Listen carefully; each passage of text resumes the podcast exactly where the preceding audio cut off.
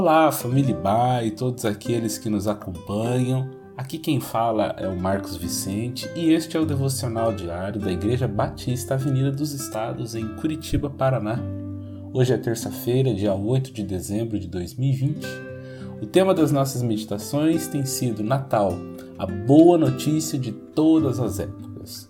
Hoje vamos ler o texto de Mateus, capítulo 1, dos versos 18 a 21. Diz assim: foi assim o nascimento de Jesus Cristo. Maria, sua mãe, estava prometida em casamento a José, mas antes que se unissem, achou-se grávida pelo Espírito Santo. Por ser José seu marido, um homem justo, e não querendo expô-la à desonra pública, pretendia anular o casamento secretamente. Mas, depois de ter pensado nisso, apareceu-lhe um anjo do Senhor em sonho e disse: José, filho de Davi, não tema receber Maria como esposa, pois o que nela foi gerado procede do Espírito Santo. Ela dará à luz a um filho e você deverá dar-lhe o nome de Jesus, porque ele salvará o seu povo dos seus pecados. O significado do nome Jesus é o Senhor Deus salva. Nesta frase, o anjo resume a missão de Cristo, que é salvar o povo de seus pecados. Mas o que é pecado? Bom, ser pecador é uma condição espiritual sob a qual todos nascemos. Aprendemos na palavra de Deus, que é a Bíblia Sagrada, que todos pecaram e estão separados da vida em Deus. Nesse sentido, uma imagem perfeita para esta nossa condição espiritual é o de uma prisão. De fato, o pecado ele é uma prisão na qual somos privados da vida plena e abundante planejada por Deus em nossa criação.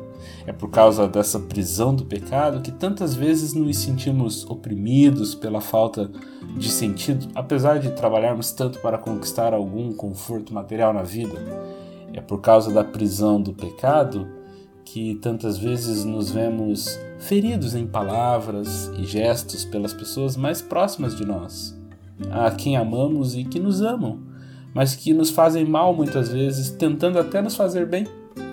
É por causa dessa prisão do pecado que tantas vezes nos sentimos tão ansiosos e angustiados quanto ao nosso futuro, porque tememos suas inúmeras incertezas é por causa dessa prisão do pecado que, mesmo às vezes sem motivo aparente, sentimos nossa alma vazia, nosso coração sem fé, nosso espírito deprimido.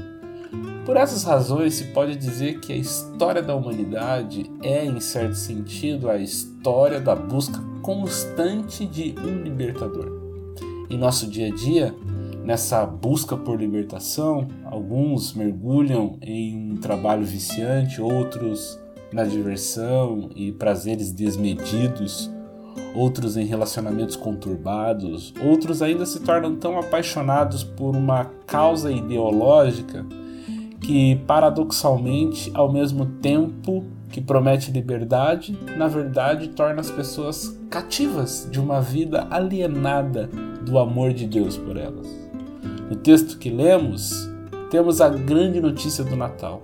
Jesus nasceu neste mundo para ser o nosso libertador. Jesus veio nos salvar da prisão dos nossos pecados, de todas as amarras internas e externas que nos impedem de sermos aquilo para o qual fomos criados. Um antigo teólogo que ficou conhecido como Santo Agostinho, no início dos seus escritos intitulado Confissões, fez uma afirmação Fizeste-nos para ti, ó Deus, e nossa alma não encontrará repouso enquanto não descansar em ti. Nós somos feitos para Deus, criados para amá-lo e adorá-lo. E o nosso coração não experimentará da graça e bondade do Criador enquanto não permitirmos sermos salvos e libertos por Ele. Por isso, celebremos nossa liberdade. Cantai que o Salvador chegou.